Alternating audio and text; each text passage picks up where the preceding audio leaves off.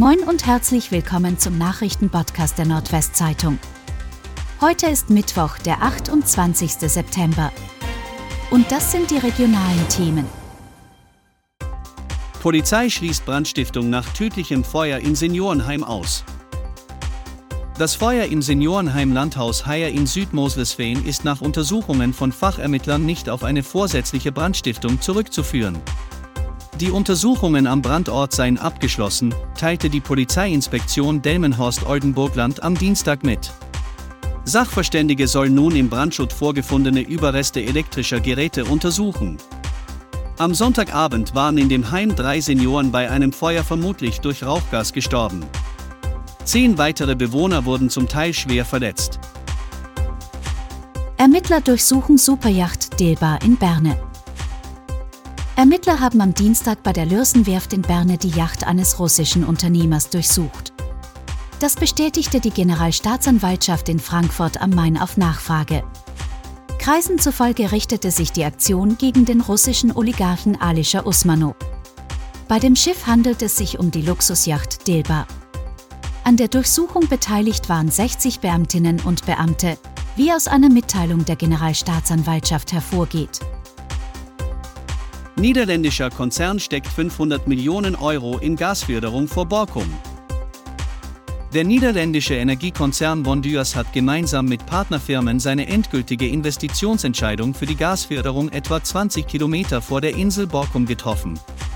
Für das Gasfeld N05A sollen 500 Millionen Euro investiert werden, teilte das Unternehmen am Dienstag in Amsterdam mit.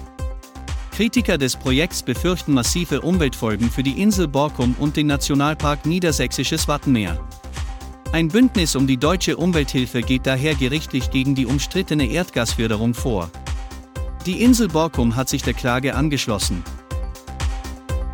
Sparkasse Leer Wittmund schließt elf Filialen. Die Kunden der Sparkasse Leer Wittmund müssen sich warm anziehen. Denn um Energie zu sparen, werden die Geschäftsstellen in Filsum, Flachsmeer, Heißfelde, Jemgum, Mühlenwarf, Niermoor, Ostrauderfehn und Westerhold vom 10. Oktober bis voraussichtlich Ende März 2023 geschlossen.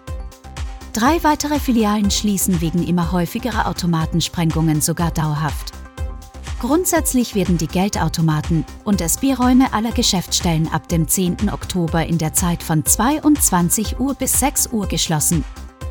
Die Automaten werden in dieser Zeit komplett ausgeschaltet, weil sie viel Strom verbrauchen. Ausnahme ist die Hauptfiliale in der Leraner Mühlenstraße.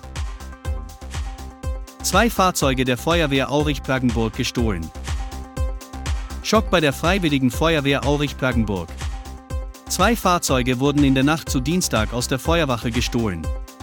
Die Polizei nahm schnell einen Tatverdächtigen fest. Ein 18-Jähriger soll das Löschfahrzeug und den Bulli im Gesamtwert von rund 350.000 Euro gestohlen haben.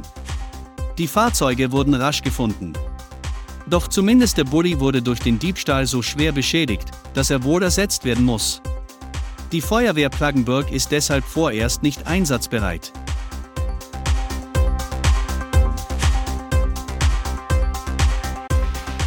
Und das waren die regionalen Themen des Tages. Bis morgen.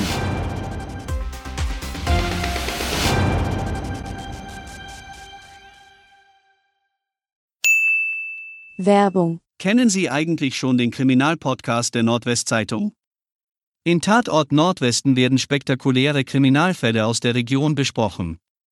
Zu den Gesprächspartnern gehören auch immer wieder mal Ermittler der Polizei, die bei der Aufklärung der Taten mitgewirkt haben. Tatort Nordwesten ist zu hören bei Spotify, Apple Podcast und Google Podcasts. Werbung Ende.